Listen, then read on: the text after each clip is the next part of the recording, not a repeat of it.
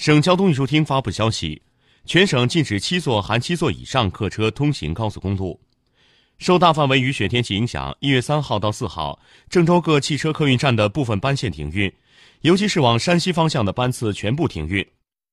提醒旅客出行前提前拨打郑州交运集团电话九六二六九咨询班次信息。